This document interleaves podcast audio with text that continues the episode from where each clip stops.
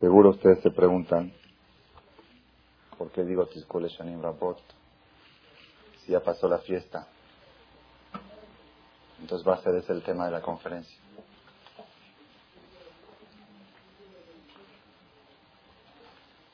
Haga Sukkot, Haga Shavuot, Haga Matzot.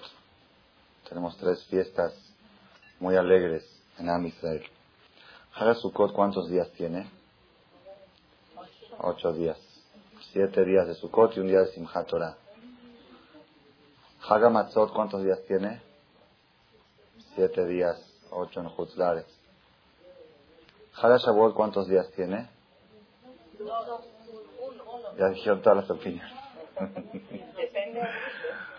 Originalmente es uno, un solo día. En Hutzlares hacemos dos días. En Israel hacen un solo día. El domingo fue fiesta en Israel, el lunes ya era día normal, día laborable. Pero eso es un error. Es un error muy grande. Las personas que vienen a rezar todos los días al Knis, sabemos que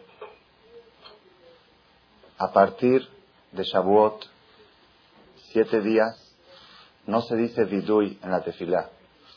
Vidui es la confesión. Después de rezar siempre se dice una confesión. En los días festivos no se dice confesión. Es fiesta, no se dice confesión. Estos días, desde hoy hasta el lunes que viene, no se dice confesión, no se dice vidui.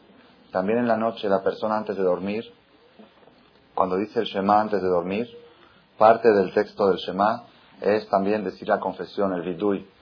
Así es, así es la costumbre, no esta obligación, pero es la costumbre.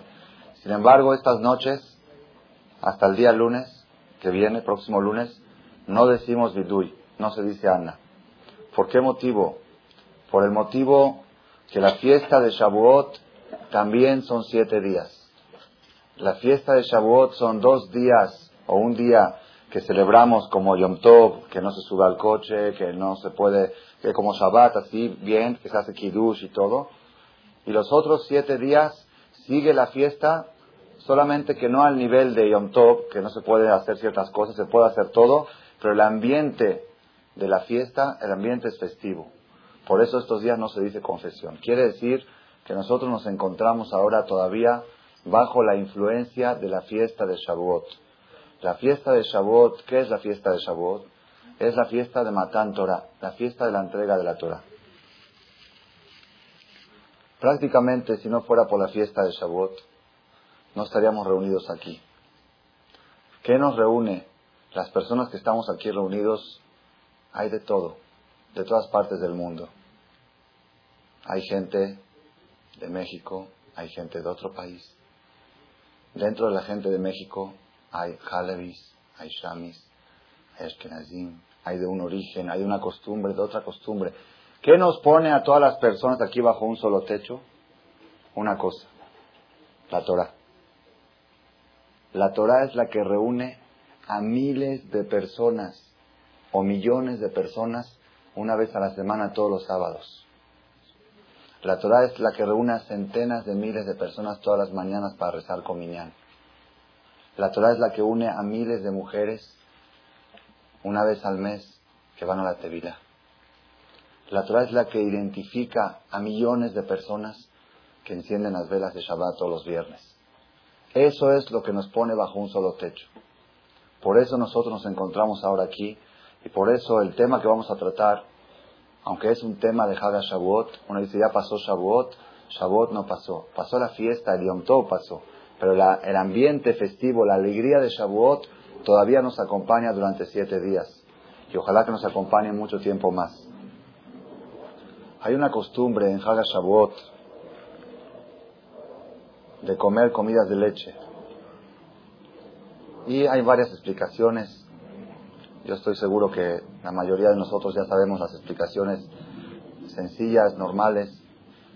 Una explicación, la explicación más superficial, la explicación más superficial es cuando Dios entregó la Torah en Shavuot, les dijo, no pueden comer carne y leche. No pueden comer carne y leche. Ok, no vamos a comer carne y leche. Pero no nada más eso. sino todos los recipientes que se cocinaron en ellos carne y leche, se hicieron taref. ¿Por qué? Porque la Torah tiene una regla, una regla impresionante, que hasta hace 100 años decían que era una locura y ahora todo el mundo lo entiende. Hace 300 años si alguien te hablaba de microbios o de moléculas o de virus, decían, ¿qué estás hablando? ¿Alguna vez visto un microbio? ¿Alguna vez visto una molécula? ¿De qué me hablas? Hoy en día toda la ciencia, toda la tecnología, toda la medicina está basada en lo que son las bacterias, en lo que son las, las, este, las eh, partículas, cosas invisibles que dejan. Toda la ciencia está basada en eso. Según la Torah, si tú tienes una olla y en esa olla cocinaste algo taref, un puerco barminal, o y cocinó puerco, la lavaron bien la olla, está súper limpia, limpia, no tiene nada, bien tallada con jabón. ¿Esa olla qué es? ¿Kasher o taref? ¿Por qué es taref si ya no tiene puerco? No tiene nada. No tiene nada, pero dentro de las paredes de la olla se impregnaron, por medio del calor, se impregnaron moléculas del taref y cuando vuelves a cocinar en esa olla, se vuelve a desprender esas moléculas y se penetran en la comida y te las estás consumiendo. Entonces, ¿qué se hace para que esa olla se pueda usar? Se mete esa olla en agua hirviendo, lo que se llama agalá, lo que hacen todos antes de pesar. Se mete esa olla en agua hirviendo y cuando desborda la olla de agua hirviendo, eso hace que se desimpregne todas las moléculas taref que hay dentro de la olla y entonces la olla se hace kasher. Todas esas cosas, la medicina en las últimas décadas lo ha descubierto. Hoy en día cuando quieren esterilizar, los dentistas cuando esterilizan sus instrumentos por el SIDA o por esto, ¿cómo, ¿cómo se esterilizan? ¿Cómo? Con agua hirviendo. Lo ponen con agua hirviendo Oye, ¿por qué con agua hirviendo? Tráyalo bien con jabón. Agua hirviendo. ¿Qué hace el agua hirviendo? Quita todas las bacterias. ¿Qué bacterias? ¿Cómo? ¿Qué?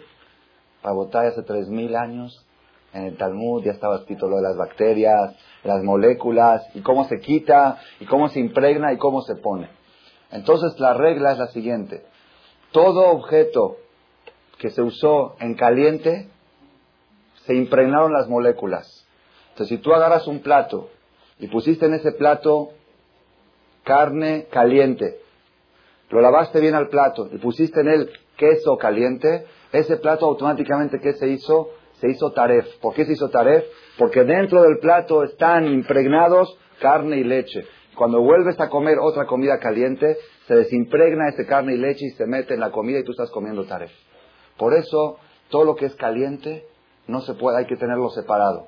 Lo que es frío lo que es frío, por ejemplo, si yo en un plato de carne, de equivocación, puse un pedazo de queso frío, ¿qué tengo que hacer? ¿Tengo que tirar el plato? No. ¿Tengo que tirar el queso? No. Agarro el plato, lo lavo bien y se terminó. ¿Por qué? En frío no se impregnan las moléculas. Las moléculas se impregnan solamente en caliente. Esa es la regla de la ley del kosher. La base del kosher está basada en eso. Todo lo que es caliente se impregna y todo lo que es frío no se impregna.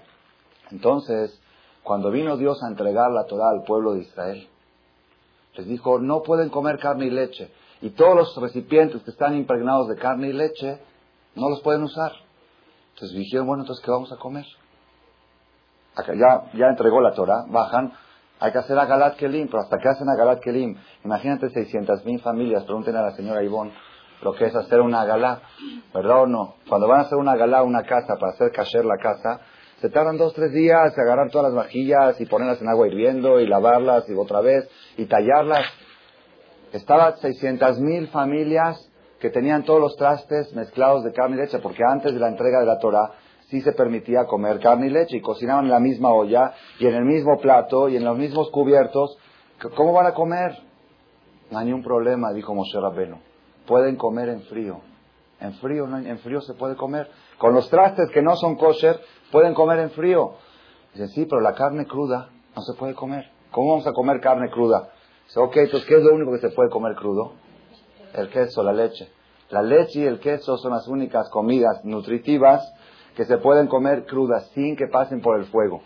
Todas las demás comidas El pan necesita pasar por el fuego. Todas las comidas para que sean, para que lleguen a, su situación óptima tienen que pasar por el, por el fuego. La leche y el queso, las comidas de leche, esas comidas no necesitan pasar por el calor para poder comerlas. Entonces el pueblo judío el día de Shavuot, como no tenía trastes kosher para cocinar, entonces ¿qué hicieron? Prepararon en frío. ¿Y en frío qué se prepara? De leche. Esa es la causa que acostumbramos a comer, a comer leche en Shavuot. Es una causa superficial que al rato vamos a regresar hacia ella, porque yo tengo una pregunta muy fuerte contra esta causa. Hay otro motivo, hay otro motivo impresionante, impresionante, de veras, increíble, increíble, que está escrito en el Zohar, en la Kabbalah. Cosas de veras que son dignas para Rabbi Shimon Bar Yochai. ¿Se acuerdan la conferencia que dimos de Rabbi Shimon Bar Yochai, el que habla del paraíso de las mujeres? Según la Kabbalah, pongan atención, todo lo que es rojo es negativo. Y todo lo que es blanco es positivo. No entren ahorita en supersticiones de rojo, de esto. El color rojo, según la Kabbalah, no quiere decir negativo, sino quiere decir es riguroso, es estricto. En la Kabbalah hay dos conceptos, los voy a decir porque los vamos a mencionar en otras conferencias también. Hay dos conceptos. Un concepto se llama Gesed, Gesed es la mano derecha, y otro concepto se llama Geburah, Geburah es la mano izquierda. Gesed quiere decir benevolencia, favor, ayuda, altruismo, bondad, es Gesed. Geburah quiere decir fuerza, fuerza quiere decir rigidez, rigurosidad, estrictez. Cuando una persona es muy estricto, se dice que tiene un temperamento de Geburah. Y cuando una persona no es tan estricto, sino, ok, aunque tengas razón, igual llévatelo, tómalo, aquí está, cuando quieras, como quieras. Eso se llama gesed, eso se llama favor, benevolencia. Cuando Dios creó el mundo, está escrito que Dios lo quiso crear con rigurosidad, con la izquierda. Cuando dice la Torah Elohim, Bayar Elohim, cada vez que dice la Torah Elohim, Elohim, Bayar Elohim, Bayomer Elohim, es rigurosidad, es justicia. Dios quiso crear el mundo con justicia. Cuando vio que el mundo no puede mantenerse con justicia, asoció al mundo Midata Ahamim, la misericordia, como dice después, Beyom Bero Hashem Elohim. Cuando creó Amonai. Cuando dice Amonai quiere decir benevolencia. También Dios tiene dos tipos de conductas. Hay conducta benévola y hay conducta rigurosa, estricta, justicia. Te portaste mal, golpes, es, es justicia. Y hay benevolencia que es, aunque te portaste mal, te aguanto, no importa, eh, yo sé que tu, tu intención es buena, eso es gesed. Hay dos conductas. ¿Nosotros qué conducta preferimos? ¿La derecha o la izquierda? La derecha. La derecha, ¿verdad o no? La derecha. Claro que la derecha. Si tú quieres que Dios se conduzca contigo con la derecha, tú también tienes que conducirte con la derecha.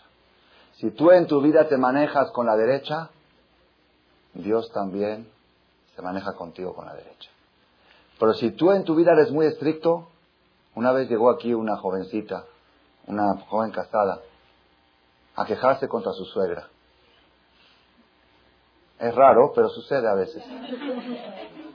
Es raro, no, lo que es raro, es raro que vengan a consultarle al jajam. Eso es raro. Eso sí es raro. Eso sí es raro y es admirable. Dice, jajam, ¿verdad que yo tengo razón? ¿Verdad que mi suegra está equivocada? ¿Verdad que esto? ¿Verdad que el otro? Le dije, sí. Si tú tienes razón. ¿Y quieres actuar con la razón? Sí, si tengo razón, me tiene que respetar. Ok. Le dije, pero hay muchas cosas que también Dios tiene razón. Y sin embargo, Él no se conduce con la razón que tiene, sino se conduce con benevolencia. De la manera que tú te conduzcas, la grandeza de la persona, la categoría de la persona, la felicidad de la persona, es cuando tiene razón. Cuando no tiene razón, pues no tiene. Pero cuando tiene razón aunque tenga razón, toma, aquí está. Lo que tú quieras, como tú digas, esa es la mano derecha. Y si tú quieres que Dios se conduzca con la mano derecha, te debes de conducir con la mano derecha. Entonces, ¿qué sucede? Pongan atención, Rabotay. Todo lo que es de color rojo representa en la Kabbalah rigurosidad. Todo lo que es de color blanco representa misericordia, rajamín, benevolencia. Por eso el vino, el vino tinto, es vin, es justicia. Cuando agarramos la copa, está escrito en la Kabbalah que la copa del Kiddush es bueno que sea de plata, no de oro. El oro es justicia, el oro es rojo, el oro básicamente es rojo. La plata es blanca. Entonces tú agarras una copa de plata, que es, benevolencia, y ella es la que abarca la justicia, y le echas tres gotitas de agua, que el agua también es benevolencia porque es transparente, es blanca. Esa es la idea de que se le echa agua al vino. ¿Para qué? Para endulzar, para quitar lo rojo, para quitar la, la fuerza, para que Dios no tenga rigurosidad. Como toda la semana Kadosh Baruj quizá tiene rigurosidad, llega Shabbat, agarramos la copa del Kiddush y le echamos unas gotitas de agua. ¿Para qué? Para darle color más blanco a lo rojo. Para endulzar lo que es la justicia. Para que Dios se conduzca con nosotros con benevolencia. Pongan atención, Rabotai. Cuando Am Israel salieron de Egipto, está escrito que el pueblo judío se compara a una mujer que estaba en regla. Así estaban manchados, como dice el Pasuk, Vaevor alaich vaerech mitvoseset Pasé sobre ti y te vi manchada con tu sangre. Eso se refiere a algo espiritual. ¿Qué quiere decir? Los judíos cuando estaban en Egipto no tenían suficientes méritos para salir. ¿Por qué? Los, ángeles negativos decían, pues qué diferencia hay. Estos, estos hacen esto y estos hacen lo mismo. Estos van a esta misma discoteca, estos van a este mismo restaurante, estos van a este mismo esto. Dice, ¿qué diferencia hay? ¿Por qué vas a hacerle, por qué vas a darle preferencia a unos más que a otros si la conducta de los dos es la misma? Y eso debilita mucho al Creador.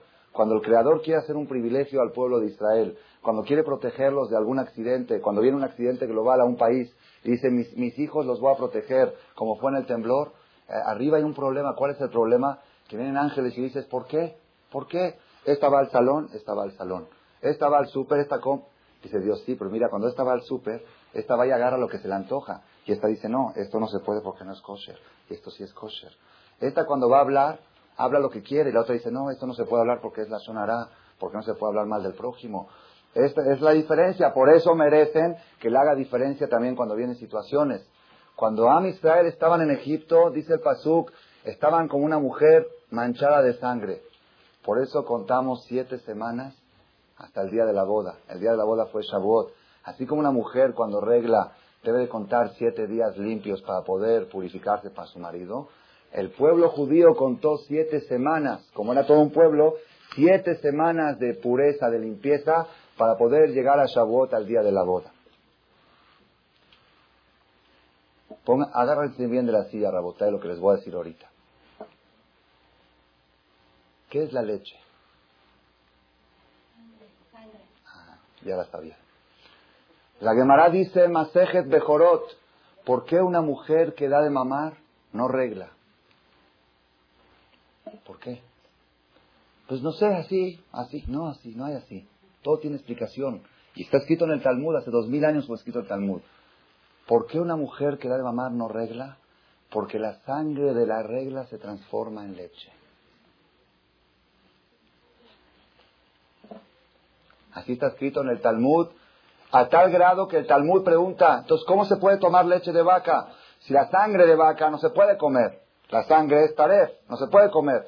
Si la sangre se hizo leche, ¿cómo la puedo comer? Contesta el Talmud porque dice, eres Dabat Halabudvash.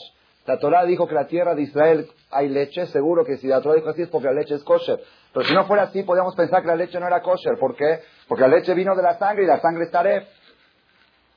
¿Están oyendo, Rabotai? ¿Qué es la leche? La leche es la transformación de lo rojo en blanco. Eso es lo que una mamá le da a su hijo cuando le da pecho. Miren que cuánto, cuánto ha trabajado la medicina para buscar un sustituto a la leche materna. Han avanzado muchísimo, pero no han logrado la perfección. Y aunque logren la perfección físicamente, nunca van a lograr la perfección ideológica. ¿Cuál es la perfección ideológica? Cuando la mamá le da, le da de mamá a su hijo, lo está educando a lo blanco y no a lo rojo. Esa es la idea de leche. Por eso en Haga Shavuot se toma leche. ¿Por qué? Porque salimos de Egipto manchados, pero ahora Shavuot ya estamos blancos. Se transformó, esa sangre se transformó en leche. Es la segunda explicación por qué la costumbre de consumir leche. Pero vamos a volver a Botay. No hagan caso, no hagan caso a los consejos de gente yani, yani, gente moderna. Dice, no, que cómo, que ya, que esto, que el otro. Los hijos más sanos y más fuertes y más de moral más alta y de alegría son los hijos que más maman de su mamá. ¿Por qué? Porque la mamá le está dando lo rojo que se hizo blanco. Le está dando la rigurosidad que se hizo piedad. Esos hijos salen nobles, salen tiernos. Aquellos hijos que se les privó ese placer, a veces salen muy agresivos. No, a veces, digo a veces, no siempre. Pero a veces dicen, no sé por qué, está muy travieso, está muy esto, le gusta.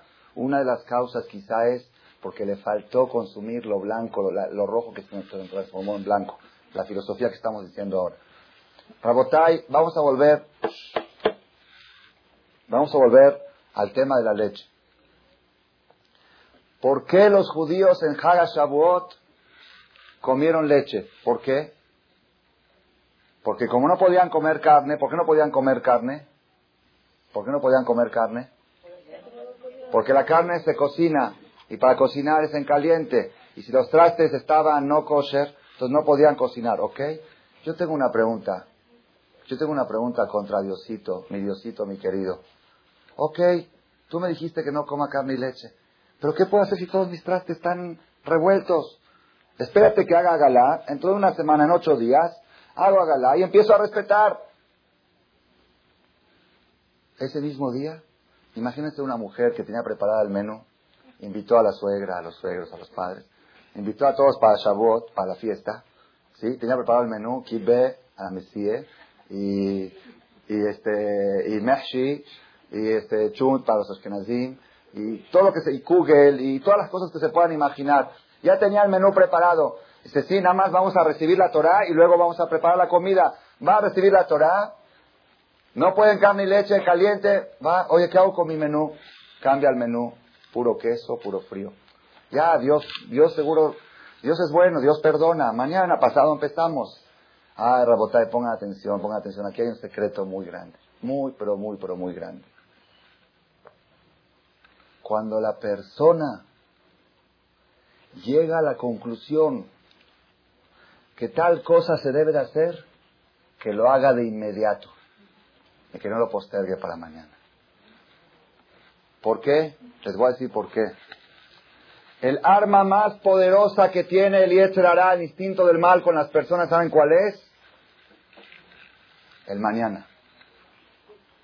Es el arma más poderosa. Claro, claro que yo voy a ser bueno, yo voy a ser sadik, yo voy a ser sadeket, yo voy a ser religiosa. Después, después de las vacaciones, ahora julio, agosto, tengo ya programado Europa acá y tengo que ir a los restaurantes, ni modo que me voy a cuidar del kosher, es difícil. Ya regresando de las vacaciones, ahí sí ya empiezo a, cuidar kosher. Ahí sí. Regresa de las vacaciones. Es que se me olvidó que tenía un compromiso de una, de una prima que lo va a hacer en un restaurante que no es kosher. Y ni modo que no voy a comer delante de todos. Me van a decir que es sangrona, que ya te hiciste. Pero después de ya, después de Roshaná, después de las fiestas, ya ahí sí ya empiezo a respetar 100% el kosher. Y así nos tiene el Yetzirará desde los 13 años. Desde los 12 años, postergando, postergando. ¿Saben cuál es ¿Saben cuál es el secreto del éxito? Les voy a decir cuál es el secreto del éxito. Es algo increíble, increíble. Cuando viene el instinto del mal y le dice a la persona, haz algo malo, peléate con tu suegra. Por ejemplo, ¿es una acción mala? ¿Es una acción buena o mala? ¿Ah? Es una, ya está en discusión. No, Rabotai, ustedes saben una cosa, ustedes saben una cosa que está escrito, Cabe de tabija betimeja. Uno de los diez mandamientos es Kabed, honra a tu padre y a tu madre. Es uno de los diez mandamientos que está dentro de los cinco primeros mandamientos. Los cinco primeros son los más importantes, la relación entre la persona y el Creador. Y ahí Dios puso, respeta a tu padre y a tu madre. Yo le pregunté a una persona, ¿tú necesitas leer los diez mandamientos para respetar a tus padres? dice, no, no. Yo por lógica respeto a mis padres, por lógica humana. Ok, entonces ¿para qué necesitamos la Torah? ¿Para qué Dios puso en los diez mandamientos cabeta, hija, betimeja? ¿Saben para qué? Si tú respetas por lógica humana, pues llegan casos que los hijos pierden el respeto de los padres. Pero cuando tú respetas porque Dios te obligó a respetar, no hay situación que se le pueda faltar el respeto, no hay. Está escrito en el Shuhan Aruch, si una persona tiene padres que son muy... ¿Hasta dónde llega Kibud Abaim? ¿Hasta dónde llega el respeto a los padres? Dice la Gemara, el Talmud, que si bien viene el papá y agarra una cartera con un millón de dólares y la quema, le prende fuego, una cartera del hijo, agarra dinero del hijo y le prende fuego, el hijo se tiene que quedar callado. Tratar de evitarlo, evitarlo sí, pero si ya lo hizo, que no le diga ni una palabra. ¡Ah! Nada, callado. Cabeta, hija de tineja. La Gemara cuenta de un jajam que vino, estaba dando una conferencia ante 500 personas y vino su mamá y le pegó una cachetada en público. Ni una palabra. Cabeta,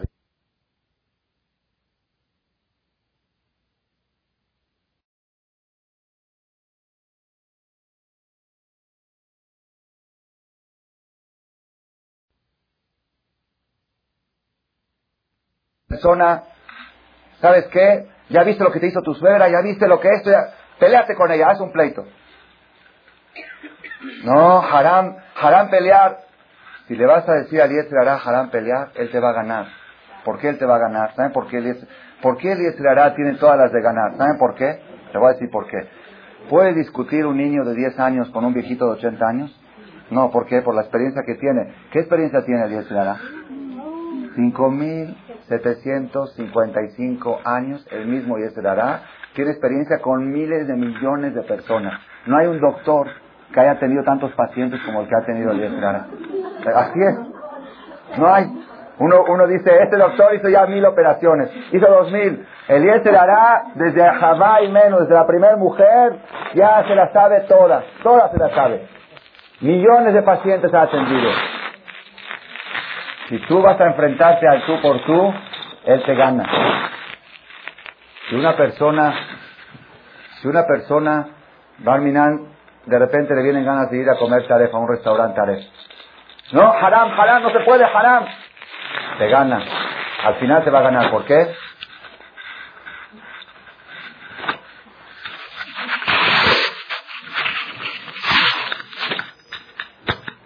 ¿Por qué te va a ganar?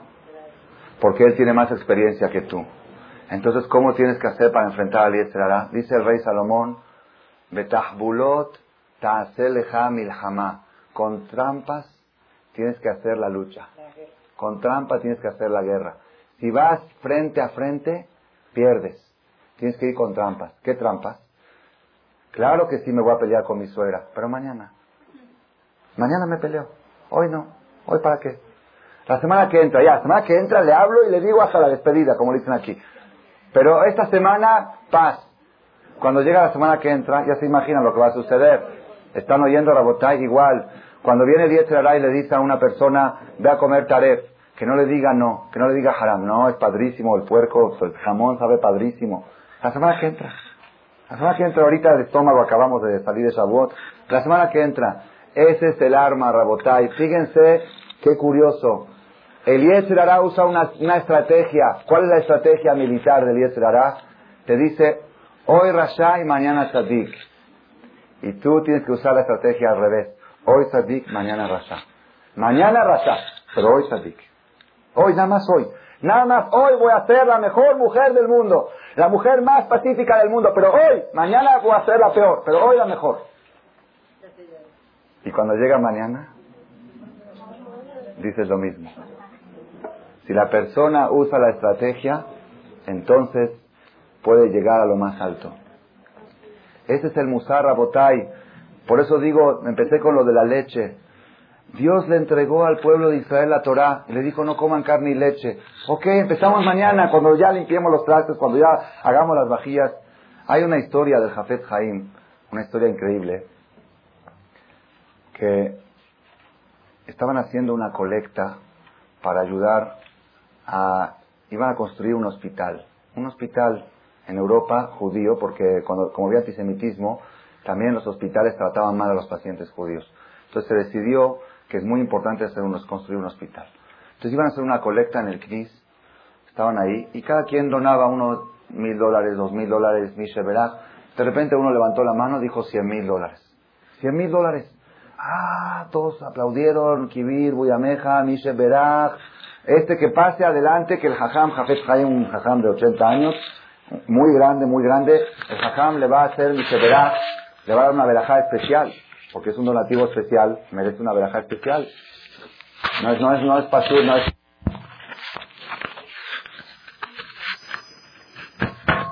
Aunque la persona sea millonario, cuanto más rico es, más difícil, más le cuesta desprenderse del dinero.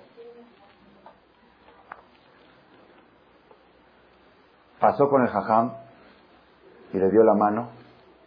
Y el jajam se cerró los ojos y se puso a llorar. Se puso a chillar y a chillar y a chillar, llore y llore. Todos pensaban que se emocionó tanto por el donativo que no podía. Dice, jajam, ya, dele la verajá. No puedo, no puedo, no me sale. ¿Qué pasó? Estoy muy, muy, muy emocionado, muy así, muy, muy así, tengo sentimientos mezclados. ¿Por qué, jajam? no, no. ¿Por qué, jajam? ¿Por qué se siente así? Dice, una mano tan noble, una mano tan noble que da tanta acá, ¿cómo puede estar sucia con trabajar en Shabbat? Eso, eso me hace llorar. ¿Cómo puede ser una mano de oro que esté manchada por trabajar en Shabbat? Se impresionó tanto este millonario, porque imagínense ver a un jaján viejito de 80 años de barba blanca, parecía un ángel, llorando de la emoción porque vio la contradicción entre la Tzedakah y el Shabbat. Se emocionó tanto que le dijo, jajam, prometo que voy a cerrar todos mis negocios en Shabbat. Nada más deme tres semanas para organizar todo, para hacer todo bien ya, y a partir de tres semanas, el cuarto Shabbat, ya empiezo a respetar. Nada más me da tres semanas. Le dijo el Jafet Jaim, si el Shabbat fuera mío, te daría tres años o treinta años. Te los daría a todos. Pero lamentablemente no es mío, es de Dios. Yo no soy quien para darte tres semanas.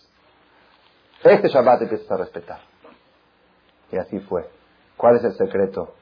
El secreto es cuando la persona se inspira de algo, hay veces que le viene a la persona inspiración, hay veces que a uno le nace o por haber asistido a un lugar, o por haber, o, así, de repente a la persona le nace algo, en ese momento viene el y le dice, claro que sí, claro que sí, mi vida, muy bien, muy bien, muy bien. La semana que entra empiezas. No, hoy, en este momento, ahora mismo, le hablo a la señora Ivonne que me venga a hacer a Galat Kelim. Ahora mismo separo mis trastes. Ahora mismo hago esto. Ahora, hoy mismo. Y al revés. Cuando viene el Yetzirah y te incita a hacer algo y tú sientes, les voy a decir algo más más profundo, es un hidush, es un hidush, una novedad que Baruch Hashem Hadesh este Shavuot, en la noche de la desvelada de Shavuot, cuando estábamos adquiriendo la póliza de seguro, aquí nos sentamos unas 20, 25 personas en una mesa desde las 11 de la noche hasta las 5 de la mañana sin pararnos, casi, casi sin pestañear. Y dentro de la plática Hashem nos iluminó y salió una cosa increíble, más increíble. Está escrito en los libros que cada Shavuot es bueno que la persona aprenda algo nuevo, algo nuevo de, de Torah. Nos salió algo nuevo. ¿Qué es? Dice el Pasuk, hay un Pasuk en Eclesiastés que dice así, Ba'atzaltaim imach hamkare. Ba'atzaltaim imach hamkare. Asaltaim quiere decir flojera. Por la flojera, Imag bajó Amkaré, el techador. Por la flojera bajó el techador. A ver, ¿quién puede explicarlo? Por la flojera bajó el techador. ¿Alguien tiene alguna interpretación? No hay, no hay quien lo pueda explicar. Hay gente que dice, la Biblia es la Biblia, yo la voy a interpretar a mi manera. Fadal. Por la flojera bajó el techador. A ver, explicación. Nadie, no hay. Ni un jajam. Dice el Talmud, ¿quién es el techador? El techador es Dios. Como está escrito, Amkareba Mai Maliotab. Dios techó el mundo con el cielo. ¿Quién puso el techo de todo el mundo? Dios. Amkare. Amkare es Dios. Imag bajó. ¿Cuándo bajó Dios a la tierra? La única vez en la historia. Cuando bajó al monte de Sinai a entregar la Torah. La única vez en la historia. ¿Por qué motivo Dios bajó a la tierra a entregar la Torah? Batzaltain, por la flojera. ¿Qué pasó?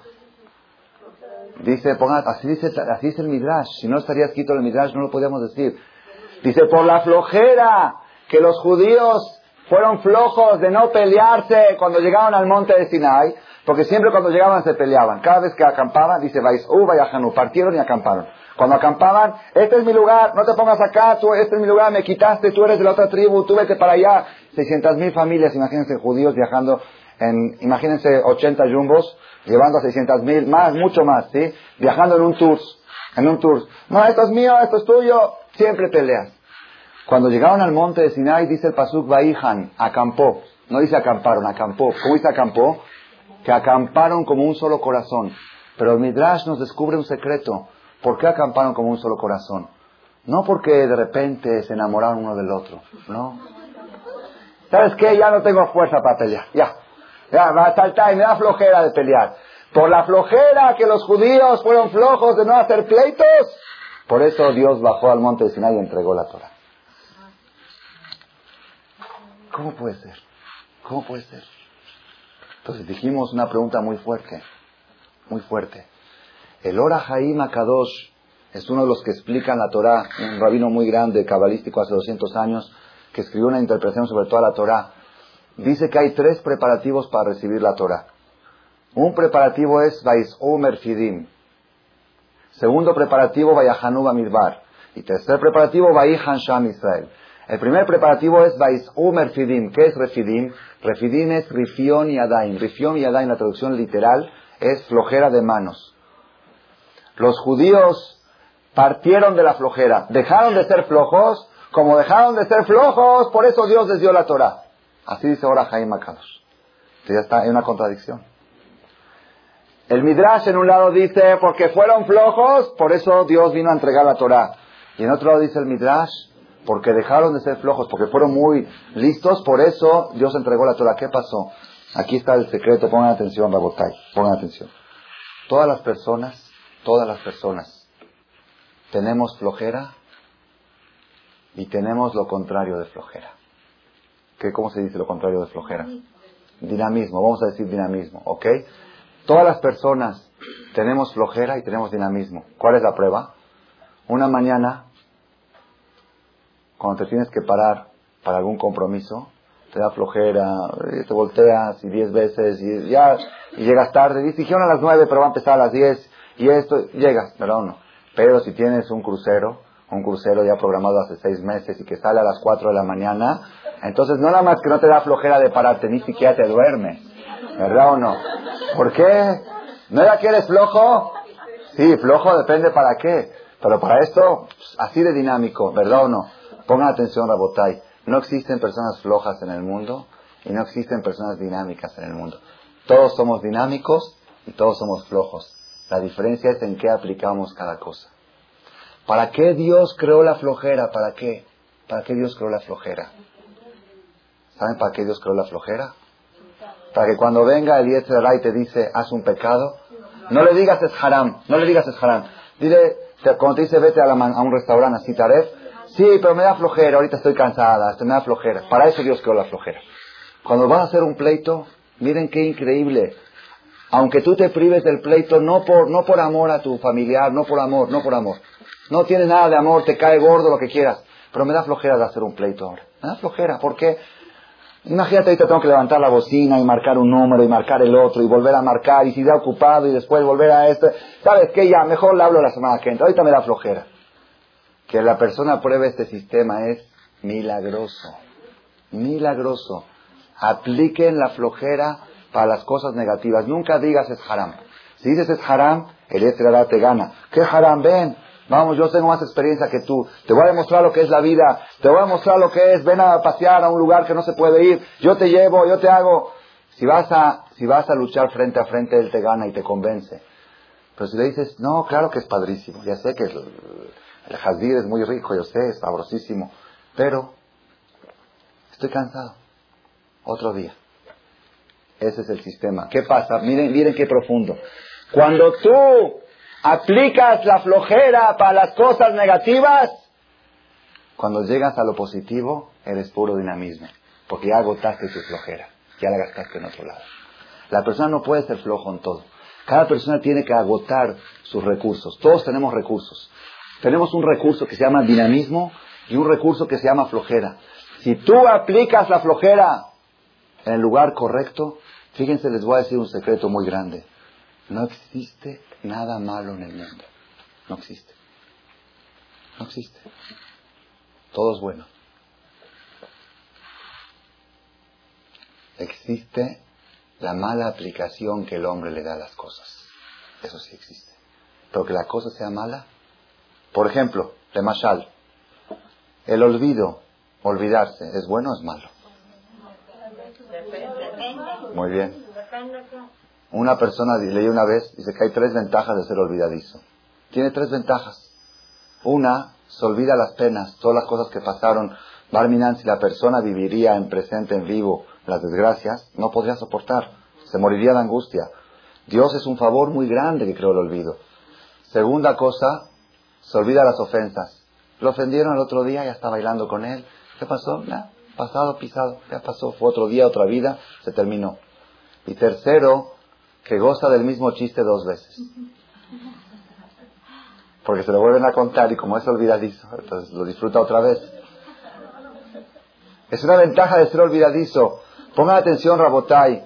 Hay un pasú que dice, hay un pasú que dice en la Perashá Azinu, dice así. Suri el teshi. Dios te creó. Me están diciendo que ya llegó la hora. ¿Me dan tres minutos más? Cuatro. Ok. Ya con esto, con esto terminamos. Suri el teshi. Dios te creó el olvido. Así dice, el creador te creó el olvido. Batishkach el mejor eleja. Y tú te olvidaste de Dios que te creó. ¿Qué quiere decir? ¿Qué quiere decir? Dice el Magid Midubna, el Magid Midubna, un rab muy grande, trae un mashal muy bonito. Es un mashal, una parábola, pero tiene mucho mensaje. En breve se los voy a contar. Una persona, Barminan, estaba muy mal en sus negocios y debía mucho dinero. Y los acreedores lo estaban presionando y amenazando de que lo van a meter al bote, que lo van a esto, que lo van al otro. Entonces fue con un amigo, ya no podía soportar la presión, fue con un amigo, dijo, dame un consejo, ¿cómo hacer para enfrentar esta situación? ¿Cómo hacer? Dijo, mira, te voy a dar un consejo de amigos. Cuando vengan los acreedores, hazte el loco. Hazte el loco. Ellos les va a dar lástima, va a decir, este se enloqueció. Hay gente que enloquece de problemas. Este enloqueció, jardito, ya lo van a llevar al manicomio y te van a dejar tranquilo. Entonces este le gustó, dijo, qué buena idea original, dice, original. Llega un acreedor, me tienes que pagarte. Ve, ve, sí, ve, al bote, vamos al bote juntos, ven, está padre. Dijo, uh, jaldito, pobre. Llegó otro acreedor, después de dos, tres días salió la voz en la ciudad, este hombre se volvió loco, de, tanta, de tantos problemas se volvió loco, ya lo van a llevar al manicomio, a un hospital para, para esto, que ya no lo molesten, ya, ya, pobre hombre, pobre hombre. Este le resultó, le resultó el sistema, pero tiene un problema. El señor necesita comer, y para comer tiene que trabajar. ¿Quién le va a dar trabajo a un loco? Nadie. Fue con el amigo, le dijo, gracias por el consejo, resultó muy bien. ¿Pero qué voy a vivir? Dice, necesito abrir un negocio, necesito hacer algo. Dice, mira, te tienes que ir del país. Sí, pero no tengo dinero. Dice, bueno, préstame 100 mil dólares. Tú préstame 100 dólares. Y me voy a otro país y fue al otro país y abrió un negocio y empezó a trabajar, empezó a ir bien y empezó a vivir. Ya, Baruch Hashem salió original, muy bien la idea. El préstamo era por un año, le firmó documentos. Pasa un año, año y medio, no, no viene a pagarle. Este le habla por teléfono de que no, mañana, pasado. ¿Qué hizo? Viajó a la ciudad a visitar al amigo, a decirle, oye, vengo a cobrarte los documentos que me debes. Le dice, no, mi vida, mi vida el consejo que yo te di es para que lo uses con otros, no para que lo uses conmigo. Viene Dios y dice, Dios te creó el olvido, ¿para qué te creó el olvido? Te hizo un gran favor que te creó el olvido, para que te olvides los problemas. Yo te, yo te creé el olvido para que lo uses con otras cosas, no para que te olvides de mí. Y tú te olvidaste de mí. Tú agarraste el olvido que yo te di y lo usaste en contra de mí. Pero aquí hay algo más profundo. Y por ser que tú usaste el olvido para olvidarte de Dios, Ya no tienes olvido para olvidar los problemas. Y estás todo el tiempo recordando. ¿Qué dice? Hay gente que dice, lo que me hizo esta jamás se lo va a perdonar. Jamás lo olvidaré. Aquí lo tengo en presente, aquí. ¿Cómo puede tenerlo aquí? ¿Cómo puede tenerlo aquí si ha pasado tres, cuatro años? Aquí lo siento en vivo como si fuera que pasó ayer. ¿Cómo puede ser? Es que ya no tiene olvido. Todo el olvido lo usó para olvidar las cosas buenas. Se olvidó los momentos bonitos de la vida. Se olvidó a Dios. Se olvidó de los preceptos. Se olvidó del deber de la persona. Se olvidó de lo que se debe de recordar. Entonces se recuerda de lo que se debe de olvidar. Entonces, si la, entonces ¿qué? ¿El olvido es bueno o es malo? Depende. La persona decide si es bueno o es malo. ¿La flojera es buena o es mala? Depende, tú decides.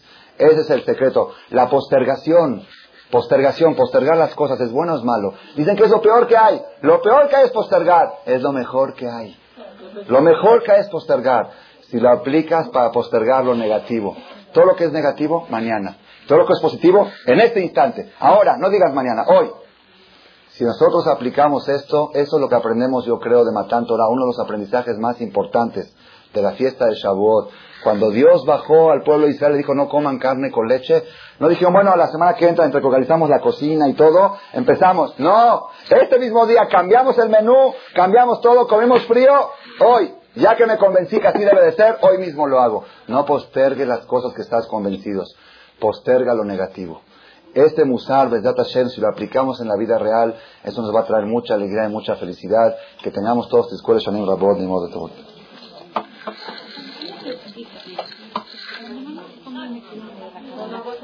¿Quién? ¿Ricardo qué? Y este, ya que... Sí, Barminan, sí.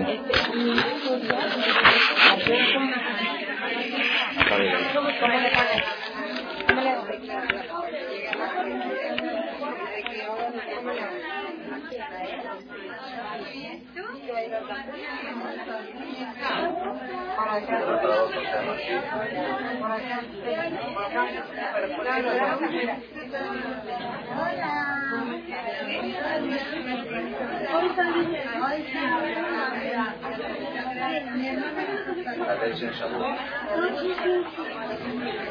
Gracias.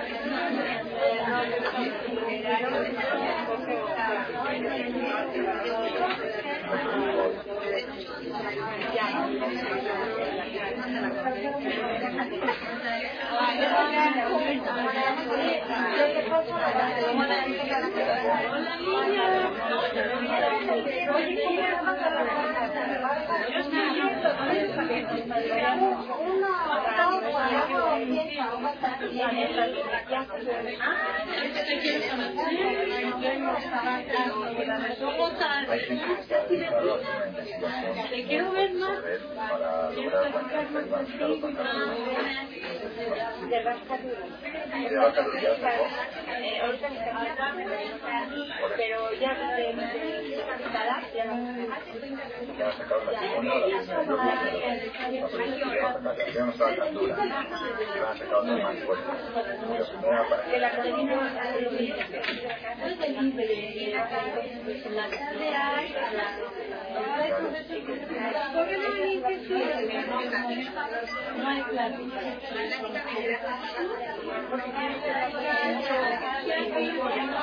soy la que te habla, prima. Pero yo le pido a ella que te pero como. Que bien. Primero,